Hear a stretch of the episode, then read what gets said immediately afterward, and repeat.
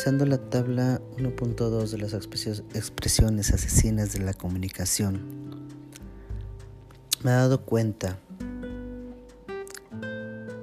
que muchas de las veces esas mismas amenazas las recibí yo como estudiante y desgraciadamente en alguna parte de mi, de mi quehacer docente también las he utilizado con mis alumnos.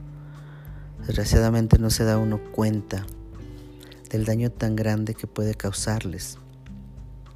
Al ver esas frases violentas, frases como la que ejemplifica aquí, si no llegas puntualmente no entras a clase, o si no traes la tarea, pues mejor ni vengas.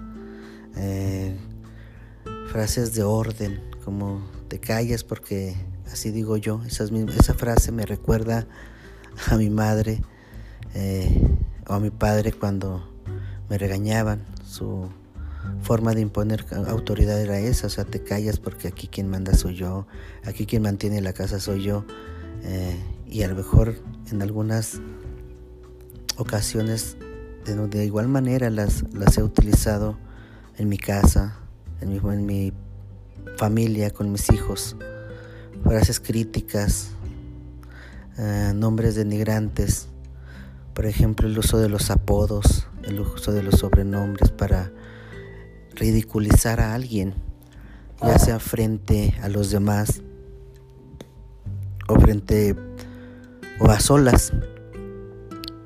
Eh, frases este, de elogios para manipular. Me viene a la mente esa de que al cabo tú sabes mucho.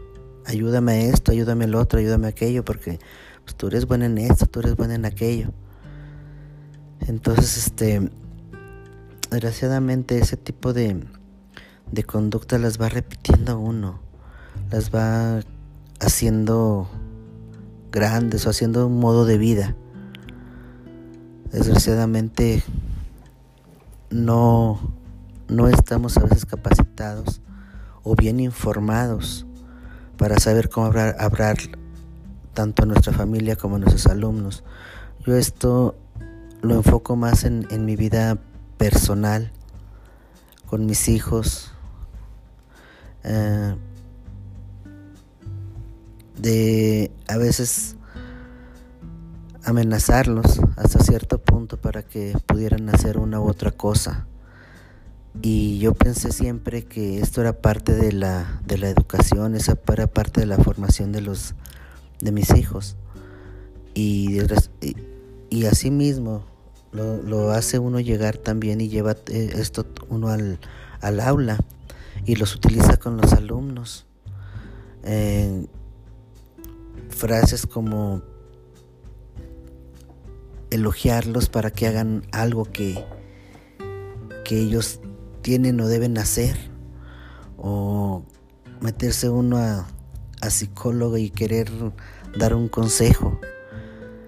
Mm, a veces cuando por una o por otra cosa ya no está uno cómodo con, los temas que está uno tratando y el alumno quiere hablar, hablar, hablar y uno le dice, bueno, cambiando de tema, vamos a, otra, a otra cosa. Eh, o ya se terminó el tiempo para esto, ya se terminó el tiempo para el otro. Eh, ¿Cuántas veces también no me ha tocado ver cómo los alumnos usan estas mismas frases para poder hacer que los compañeros realicen tal o cual cosa a favor de ellos, y siendo que esto les daña en su, en su autoestima, esto los, los lleva a hacer cosas que no, no quieren hacer. En mi quehacer docente y en el contexto donde me se desarrolla el, hecho educativo. vivimos o convivimos con alumnos, con todo tipo de alumnos, pero nuestra escuela está en, un, en, un, en una zona de alta marginación. Por lo mismo, pues desgraciadamente el, el nivel educativo de los alumnos digo educativo, no cognitivo, eh, no es tan bueno como uno quisiera o como se esperaba o como se espera. Y todo ese tipo de frases que veo en estas tablas, todo ese tipo de frases lo utilizan mucho los, alumnos. Em, amenazas, mm, frases, me, impacta la, la frase, las expresiones asesinas de la comunicación, las amenazas, este, el imponer la autoridad y el orden, las críticas, los sobrenombres denigrantes para hacer burla, mofa de, los demás niños. Eh, y me, impacta el, examinar mi grupo desde esta perspectiva, el, autoexaminarme, el examinarme yo mismo y, y ver ver con, pues con cierto, cierta tristeza que son frases del pan de cada día que venimos arrastrando desde nuestras familias y las vamos llevando a la escuela. Entonces no no veo la manera de de resarcir daños o pero sí veo la manera de cambiar de cambiar la, forma de, de expresarme, porque muchas de las veces uno dice una cosa con, su, con sus palabras y sus, su lenguaje corporal dice otra y el lenguaje corporal tiene muchísimo que ver y eso es lo que más se fijan los alumnos.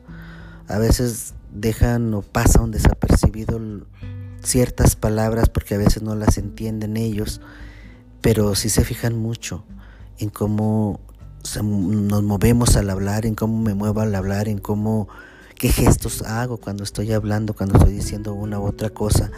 Entonces, aparte de las expresiones y frases asesinas, son la, el lenguaje corporal, la mímica que utilizamos al hablar, que muchas de las veces es contradictoria a lo que estamos diciendo o compagina muy bien con lo que estamos diciendo, pero para mal,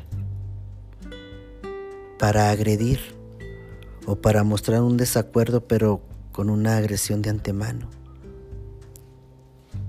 Hay mucho que hacer, hay mucho que aprender y yo agradezco este conocimiento nuevo porque son frases nuevas, son cosas nuevas que repito, las utilizo a veces seguido, pero nunca me había fijado o detenido a, a ver qué era lo que realmente estaba expresando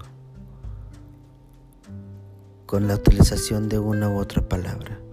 Entonces hay mucho que cambiar, hay mucho que desaprender para volver a aprender, sacar lo viejo para poder dar cabida a lo nuevo. Y es esa innovación, ese cúmulo de conocimientos adquiridos los que me van a ayudar y me están ayudando mucho a reflexionar sobre mi práctica y sobre la expresión, sobre la forma de expresión en la misma.